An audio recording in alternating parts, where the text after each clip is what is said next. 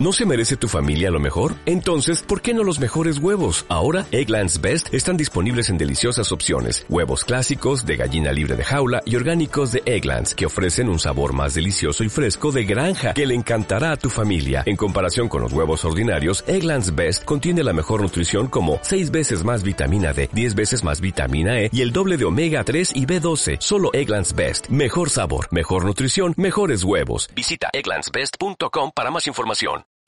Modernidad líquida, por Sigmund Bauman. Tengo auto, puedo viajar. Podemos decir que el giro dado por los acontecimientos bajo el dominio capitalista fue exactamente opuesto al que Max Weber previó confiadamente cuando seleccionó la burocracia como prototipo de la sociedad futura, describiéndola como el umbral de la acción racional. Extrapolando su visión del futuro de la experiencia contemporánea del capitalismo pesado, el hombre que acuñó la expresión revestido de acero difícilmente podría advertir que el peso era simplemente un atributo temporal del capitalismo y que era posible concebir otras modalidades que ya se insinuaban del orden capitalista. Weber predijo el inminente triunfo de la racionalidad instrumental, ahora que el tema del destino de la historia humana era caso cerrado y que se habían establecido cuáles eran los fines de las acciones humanas. Las personas se preocuparían casi exclusivamente por los medios. El futuro, por así decirlo, estaría obsesionado por los medios. Cualquier otra racionalización cuya naturaleza estaría decidida de antemano consistiría meramente en un ajuste y perfeccionamiento de los medios, sabiendo que la capacidad racional de los seres humanos tiende a ser constantemente socavada por las propensiones afectivas y otras tendencias igualmente irracionales. Se podría sospechar que es difícil que cese la rivalidad entre los fines, pero esa rivalidad sería eliminada en el futuro gracias a una racionalización inexorable y quedaría en manos de los profetas y predicadores que sólo tienen incidencia en los márgenes de todos los temas principales y decisivos del terreno de la vida. Weber dio nombre también a otro tipo de acción con objetivo, a la que denominó valor racional, pero con ella aludía a la búsqueda de valor por sí mismo, independientemente de cualquier perspectiva de éxito externo. Dejó en claro que los valores que los que hablaba eran de naturaleza ética, estética o religiosa, es decir, pertenecientes a una categoría que el capitalismo moderno degradaba y declaraba redundante e irrelevante, e incluso dañina. Para la conducta racional, calculadora, que él promovía, solo podemos suponer que la necesidad de agregar la racionalidad de los valores al inventario de tipos de acción se le ocurrió a Weber más tarde, bajo el impacto de la revolución bolchevique, que parecía refutar el presupuesto de que la cuestión de los fines ya se había decidido definitivamente, y que incluso insinuaba que se podía dar la situación de que cierta gente se aferrara a sus ideales, por escasas que fueran sus posibilidades de lograrlos, y por exorbitante que fuera el costo del intento. Y que eso podía desviarla de su única preocupación legítima, el cálculo de los medios apropiados para conseguir los fines predeterminados. Fuese cual fuere la aplicación del concepto de la racionalidad de los valores en el esquema histórico de Weber, ese concepto nos sirve para aprender la sustancia del momento histórico actual el capitalismo leve de hoy no tiene un valor racional en el sentido weberiano, aun cuando se aparta del tipo ideal de orden instrumental racional. El capitalismo liviano parece estar años luz de la racionalidad del valor del estilo weberiano, si alguna vez en la historia se adoptaron valores de manera absoluta. Sin duda, no es eso lo que ocurre actualmente. En realidad, lo que ha ocurrido durante el pasaje del capitalismo pesado al liviano es que han desaparecido los invisibles politburos, capaces de absolutizar los valores de las Cortes Supremas autorizadas a emitir veredictos inapelables sobre los objetivos dignos de ser perseguidos.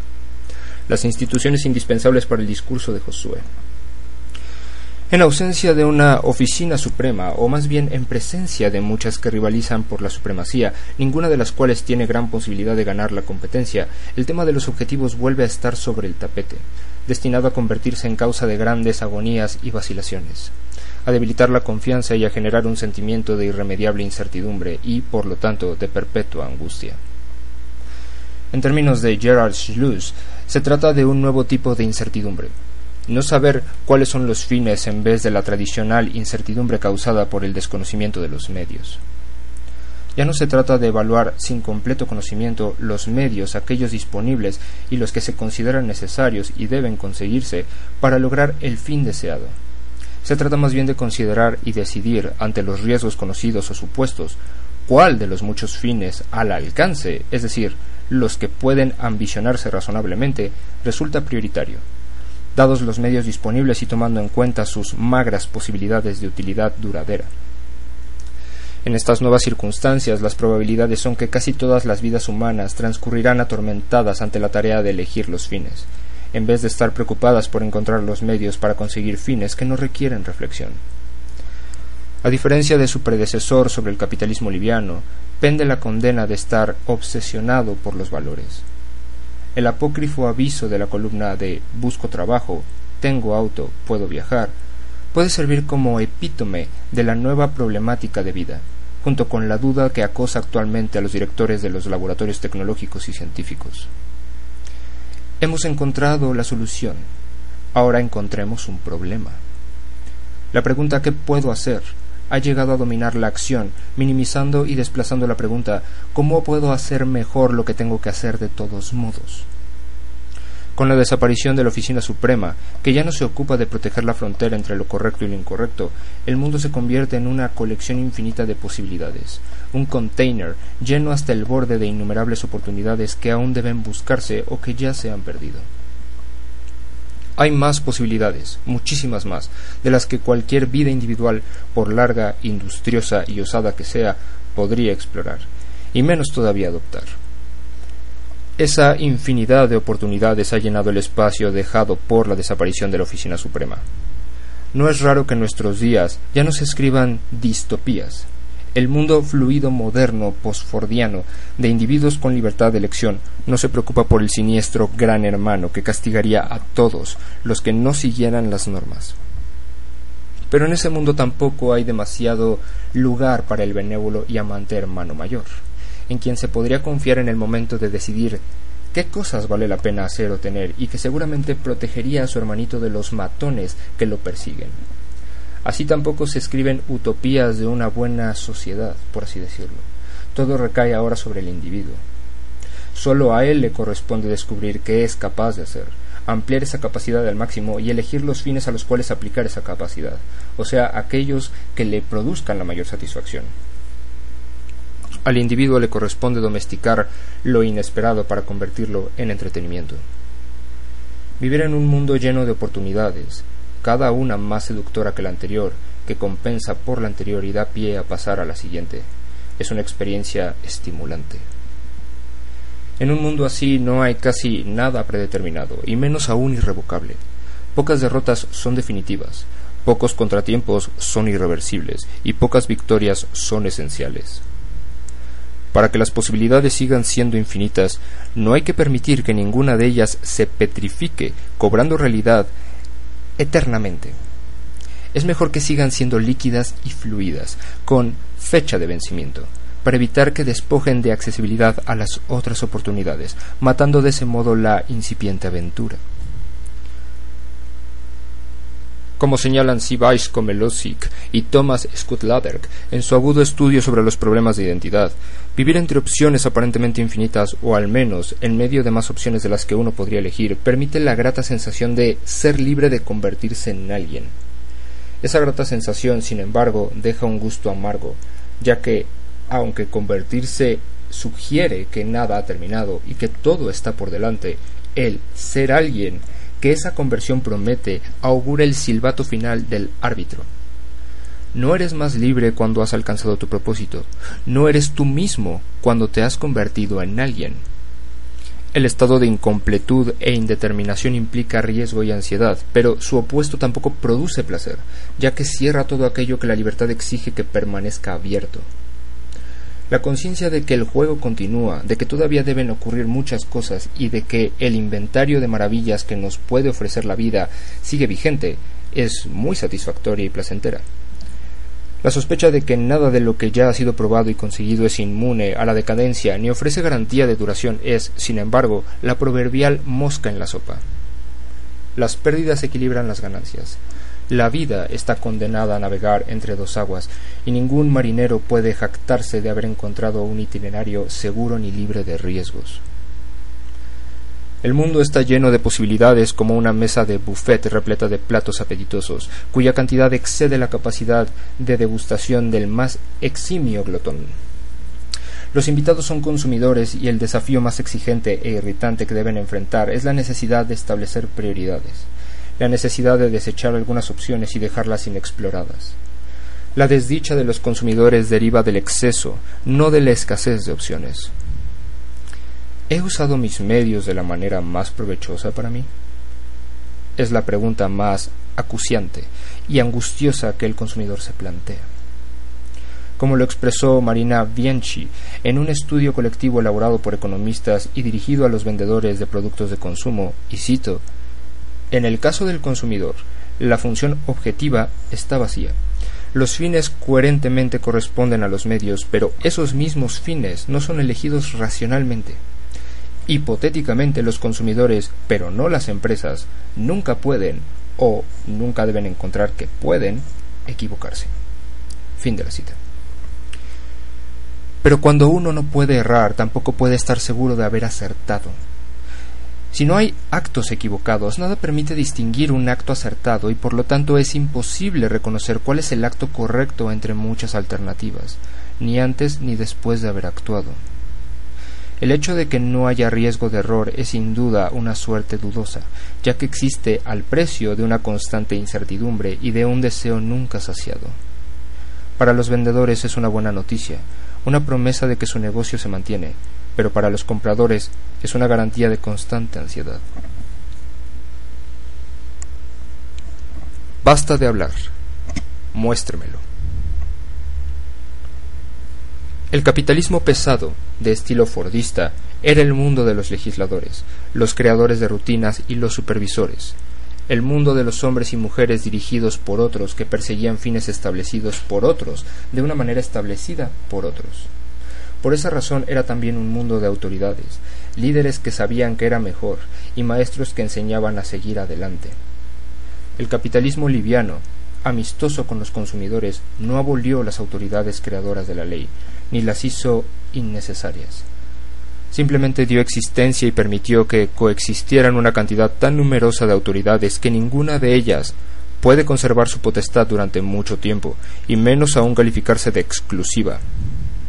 A diferencia del error, la verdad es única y puede reconocerse como verdad, es decir, tener el derecho de afirmar que todas las otras opciones son erróneas, solo en tanto sea única.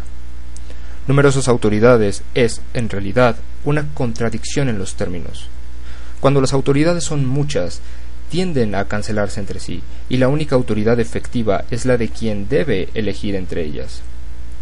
Una autoridad en potencia se convierte en autoridad por cortesía de quien la elige. Las autoridades ya no mandan, sino que intentan congraciarse con los electores por medio de la tentación y la seducción. El líder era un subproducto, un suplemento necesario del mundo que aspiraba a la buena sociedad o a una sociedad justa y correcta, según como se la definiera, y que se esforzaba por mantener a distancia todas las alternativas malas o incorrectas. El mundo líquido moderno no hace nada de eso. La infame frase de Margaret Thatcher, y cito, no existe la sociedad, fue simultáneamente una aguda reflexión sobre la cambiante naturaleza del capitalismo, una declaración de intenciones y una profecía cumplida. Lo que siguió fue el desmantelamiento de las redes normativas y protectoras que contribuyó a que sus palabras se hicieran realidad. No hay sociedad significa que no hay utopía ni distopía, como lo expresó Peter Drucker, el gurú del capitalismo light. La sociedad ya nos salva, sugiriendo, aunque más por omisión, que la responsabilidad de la condena tampoco corresponde a la sociedad. Tanto la redención como la condenación son responsabilidad de cada uno, resultado de lo que cada uno como agente libre hace de su propia vida. Por supuesto no faltan aquellos que alegan entender, y algunos tienen numerosos seguidores. Esos enterados, aun aquellos cuyo saber no ha sido puesto públicamente en duda, no son, sin embargo, líderes, sino, en el mejor de los casos, asesores. Y entre ambas categorías existe una diferencia crucial. Los líderes inducen al seguimiento, mientras que los asesores deben ser contratados y pueden ser despedidos. Los líderes exigen y esperan disciplina. Los asesores, en el mejor de los casos, cuentan con la voluntad de ser escuchados y atendidos. Pero deben ganarse esa voluntad, consiguiendo el favor de sus potenciales oyentes. Otra diferencia crucial entre líderes y asesores es que los primeros funcionan como traductores entre el bienestar individual y el bienestar de todos, o como lo expresa Wright C. Mills, entre las preocupaciones privadas y los temas públicos, los asesores, por el contrario, se cuidan muy bien de trascender el área cerrada de lo privado. Los males son individuales y también lo son las terapias. Las preocupaciones son privadas y también lo son los medios para combatirlas. El asesoramiento que proporcionan los asesores es acerca de la política de vida, no de la política con mayúsculas. Indican qué es lo que las personas asesoradas pueden hacer por y para sí mismas, no qué podrían lograr todas juntas para cada una si unieran fuerzas. En uno de los libros de autoayuda más exitosos, entre los de ese género excesivamente popularizado, que ha vendido más de 5 millones de ejemplares desde su publicación en 1987, Melody Betty advierte, aconseja a sus lectores, el medio más seguro de volverse loco es involucrarse en los asuntos de otras personas, y la manera más rápida de volverse una persona cuerda y feliz es ocuparse de los propios asuntos. El libro logró éxito inmediato gracias a su título Con gancho, Codependent, No More o Basta de Dependencia, que resumía su mensaje Tratar de resolver los complejos problemas de otros nos hace dependientes, y ser dependientes nos convierte en rehenes del destino, o, más precisamente, de cosas y personas que no podemos controlar. De modo que lo mejor es ocuparse solamente de los propios asuntos, con plena conciencia. Nada se gana haciendo el trabajo por otros, eso solo servirá para distraer la atención de las cosas que únicamente uno puede hacer. Ese mensaje suena amable, como una muy necesaria confirmación y absolución, una luz verde, para todos esos solitarios obligados a seguir, a favor o en contra de su propia opinión, con o sin remordimientos de conciencia. La exhortación de Samuel Butler, después de todo, el placer es mejor guía que la corrección o el deber. Nosotros es el pronombre personal más empleado por los líderes. En cuanto a los asesores, lo emplean muy rara vez. El nosotros es simplemente un conglomerado de yos, y ese conglomerado, a diferencia del grupo de Emile Durkheim, no es mayor que la suma de sus partes. Al final de la sesión de orientación de un asesor, la persona orientada está tan sola como antes de ella. En todo caso es posible que se sienta aún más sola, su sensación de estar abandonada a sus propios recursos se ha convertido casi en una certeza.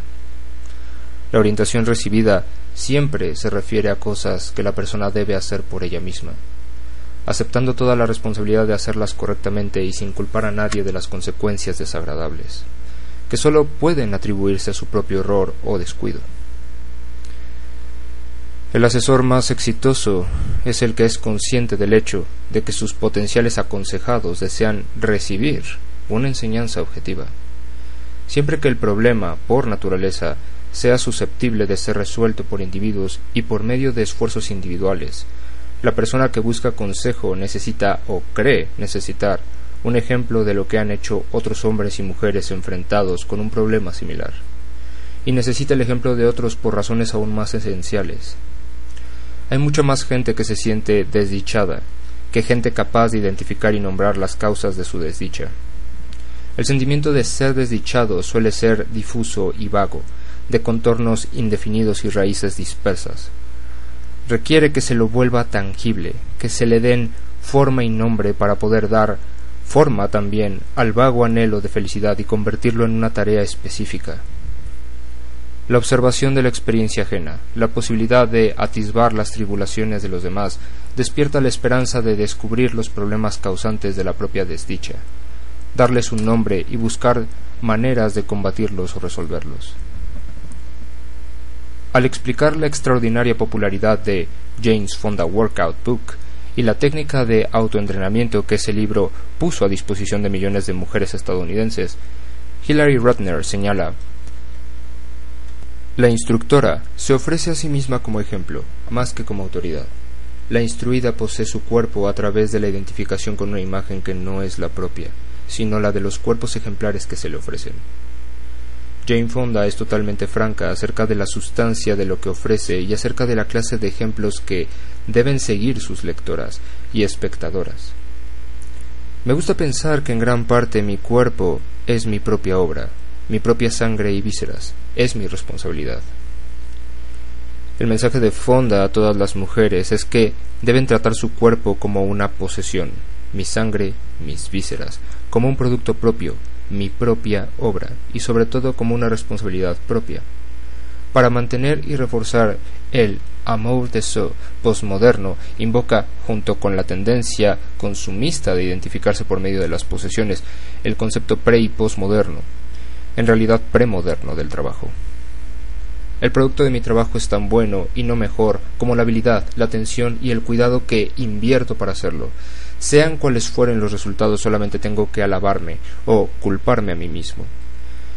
El otro aspecto del mensaje es igualmente comprensible, aunque no esté expresado con igual claridad, que se le deben al cuerpo cuidado y atención, y que si se descuida esa obligación habría que sentirse culpable y avergonzado.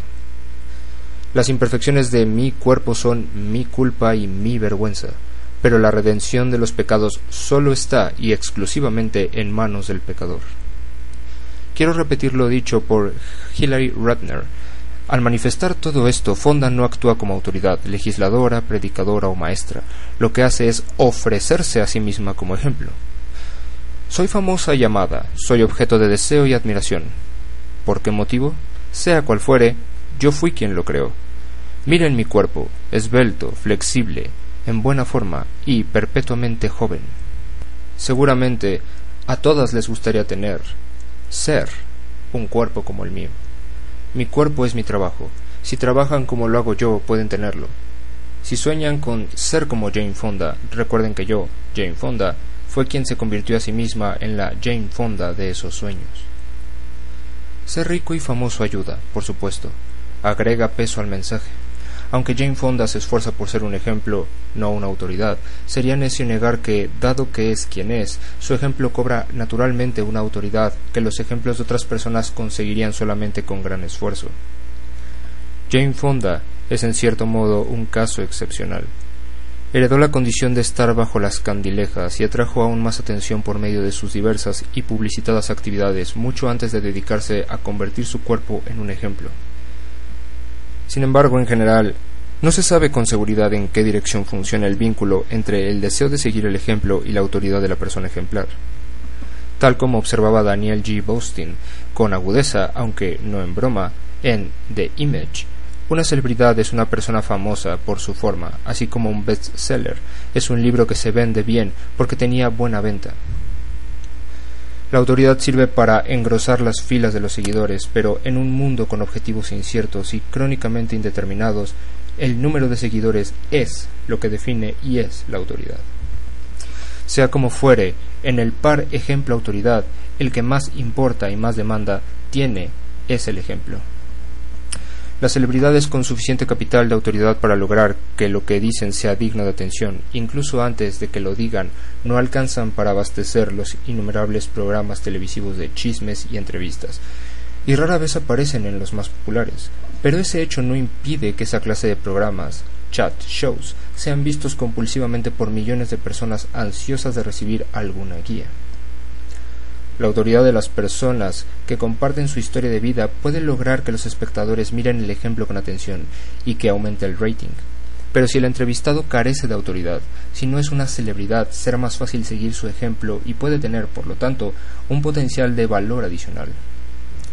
Las no celebridades, los hombres y mujeres comunes como usted y como yo, que aparecen en la pantalla durante unos fugaces momentos, el tiempo que les lleva a contar su historia y conseguir aplauso y la dosis usual de reproche por haberse reservado las partes más sabrosas o por haberse extendido en las partes menos interesantes, son personas tan indefensas y desventuradas como los espectadores, que padecen los mismos golpes y que buscan desesperadamente una salida honorable de sus problemas y un prometedor camino hacia una vida más feliz entonces yo puedo hacer lo que han hecho ellos y tal vez incluso mejor. Puedo aprender algo útil de sus victorias y de sus derrotas. sería degradante y además erróneo condenar o ridiculizar la adicción a esos programas como un producto del eterno gusto humano por chismes y alcahueterías, calificándola de curiosidad rastrera. En un mundo colmado de medios, pero en el que los fines no están nada claros, la enseñanza extraída de los chat shows responde a una demanda genuina y tiene indudable valor pragmático, dado que sé que de mí y sólo de mí depende la calidad de mi vida, y como también sé que la búsqueda y el descubrimiento de los recursos para lograrlo dependen de mi propia habilidad, valor y esfuerzo. Me resulta vital saber cómo han hecho otras personas para enfrentar el mismo desafío. Tal vez han descubierto una maravillosa estratagema que yo desconozco. Tal vez han explorado cuestiones internas a las que yo no presté atención o ni siquiera descubrí por haberme quedado en la superficie. Sin embargo, ese no es el único beneficio. Como ya se dijo, dar nombre al problema es una tarea intimidante. Pero si ese sentimiento de incomodidad o infelicidad ni siquiera se puede nombrar, desaparece toda esperanza de remediarlo. No obstante, aunque el sufrimiento es privado y personal, un lenguaje privado es incongruente. Lo que se nombra, incluso los sentimientos más secretos, personales e íntimos, solo es adecuadamente nombrado si los nombres elegidos circulan públicamente, si pertenecen al lenguaje compartido y público y son comprendidos por las personas que se comunican a través de él. Los chat shows son lecciones públicas en un lenguaje que aún no nació, pero que está a punto de hacerlo. Ofrecen palabras que pueden usarse para nombrar el problema, para expresar de manera públicamente legible lo que hasta el momento ha sido inefable y que seguiría siéndolo si la oferta no existiera. Este es en sí mismo un beneficio importante, pero hay más. En los chat shows se enuncian en público y con aprobación, diversión y aplauso universal palabras y expresiones consideradas íntimas y por lo tanto inadecuadas. Por eso mismo, los chat shows legitiman el discurso público de los asuntos privados, tornan decible lo indecible, vuelven decente lo vergonzoso, transforman el feo secreto en un motivo de orgullo, en cierto grado son ritos de exorcismo y muy eficaces. Gracias a los chat shows puedo hablar abiertamente de cosas que creí equivocadamente, lo advierto ahora, desgraciadas y humillantes, que estaban condenadas al secreto y a ser padecidas en silencio. Como mi confesión ya no es secreta, obtengo algo más que el consuelo de la absolución. Ya no debo avergonzarme ni corro el riesgo de que se me censure, se me acuse de impudicia o se me condene al ostracismo. Después de todo, esas son las cosas de las que la gente habla sin remordimientos ante millones de televidentes. Sus problemas privados y, por lo tanto, también los míos, semejantes a los de ellos, pueden discutirse en público. Y no porque se conviertan en temas públicos, en realidad se discuten precisamente en su calidad de temas privados y, por más que se hable de ellos, no cambiarán de categoría. Por el contrario, su calidad privada se verá reconfirmada y emergerán de su exposición pública con un carácter aún más privado. Después de todo, y todos los entrevistados están de acuerdo, en tanto estas cosas son experimentadas y vividas en privado, deben ser enfrentadas y resueltas también en privado. Muchos pensadores importantes, entre los cuales el más prominente es Jürgen Habermas, advierten que la esfera privada está siendo invadida, conquistada y colonizada por la esfera pública. Si nos remontamos a la época que inspiró las distopías al estilo de Orwell o a la de Huxley, sus temores resultan comprensibles, pero esas premoniciones y advertencias parecen surgir de una locura de lo que ocurre ante nuestros ojos usando el par de anteojos equivocado. En realidad parece primar una tendencia opuesta, la colonización de la esfera pública por temas que antes eran considerados privados e inadecuados para exponer en público. Lo que está ocurriendo actualmente no es tan solo una nueva renegociación de la móvil frontera entre lo privado y lo público. Parece estar en juego una redefinición de la esfera pública como plataforma donde se ponen en escena los dramas privados, exponiéndolos a la vista del público. La definición actual de interés público, promovida por los medios y ampliamente aceptada por casi todos los sectores de la sociedad, es el deber de interpretar esos dramas en público y el derecho del público a asistir a la función. Las condiciones sociales que dieron lugar a este proceso y que lo hacen parecer natural se desprenden de la argumentación anterior, pero las consecuencias de esta situación no han sido plenamente exploradas. Es posible que sus alcances sean mayores de lo que se cree. La consecuencia más importante es la desaparición de la política tal y como la conocemos. La política con mayúsculas, la actividad encargada de traducir los problemas privados en temas públicos y viceversa. En la actualidad, el esfuerzo que implica esa traducción ha empezado a disiparse. Los problemas privados no se convierten en temas públicos por haber sido enunciados en público. Ni siquiera puestos ante los ojos del público dejan de ser privados, y lo que aparentemente se consigue con ese traslado a la escena pública es expulsar de la agenda pública todos los problemas no privados. Ahora, lo que se percibe como temas públicos son los problemas privados de las figuras públicas. La pregunta tradicional de la política democrática. ¿Hasta qué punto es benéfico o nocivo el modo en que las figuras públicas ejercen sus deberes públicos con respecto al bienestar de sus súbditos electores? ha caído por la borda, llevándose con ella el interés público por la buena sociedad, la justicia pública o la responsabilidad colectiva por el bienestar individual. Alcanzado por una serie de escándalos públicos, es decir, revelaciones públicas de casos de lasitud moral de la vida de figuras públicas. Tony Blair, The Guardian, 11 de enero de 1999, se quejaba de que la política se ha reducido a una columna de chismes e instaba al público a enfrentar esta alternativa. O tenemos nuestra agenda de noticias llena de escándalos y chismes o trivialidades, o la dedicamos a las cosas que verdaderamente importan. Estas palabras no pueden menos que provocar perplejidad, ya que proceden de un político que consulta diariamente a grupos focales, para estar informado sobre los sentimientos generales acerca de las cosas que importan, según la opinión de sus electores, y cuya manera de manejar las cosas que verdaderamente importan en cuanto a las condiciones de vida de sus electores es un factor importante de la clase de vida que ha reducido la política a una columna de chismes. Esas condiciones de vida impulsan a la gente a buscar ejemplos, no líderes. La instan a esperar que las personas famosas, todas y cualquiera de ellas, le muestren cómo hacer las cosas que importan, ahora confinadas entre sus cuatro paredes y encerradas allí. Después de todo, todos los días le dicen que lo que está mal en su vida es consecuencia de sus propios errores, que es culpa de ella y que debe repararlo con sus propias herramientas y su propio esfuerzo. No es raro entonces que estos individuos supongan que la función principal, tal vez la única, de la gente que sabe, es mostrarles cómo manejar las herramientas y regular el esfuerzo. Esta gente que sabe les ha repetido que nadie hará el trabajo por ellos y que debe hacerlo cada uno individualmente. ¿Por qué habría de asombrarse entonces si tantas personas prestan atención y sienten interés por lo que los políticos y otras celebridades hacen en sus vidas privadas? Ningún grande y poderoso, y menos aún la ofendida opinión pública, propuso acusar a Bill Clinton por haber quitado de la agenda federal el rubro bienestar social y anular así la promesa y el deber colectivo de proteger a los individuos de los caprichos del destino, que suele deserrajar y sus tiros sobre blancos individuales. En el colorido desfile de celebridades que pasan por la televisión y por los titulares, los estadistas, hombres y mujeres, no ocupan un lugar de privilegio. No importan las razones de esa fama que, según Burstyn, es la causa que hace que una celebridad sea célebre.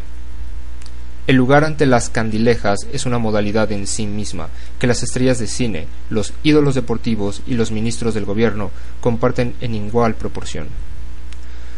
Uno de los requisitos que todos deben satisfacer es que deben, porque tienen el deber público, confesar para el consumo público y exponer sus vidas privadas sin protestar si otros lo hacen por ellos.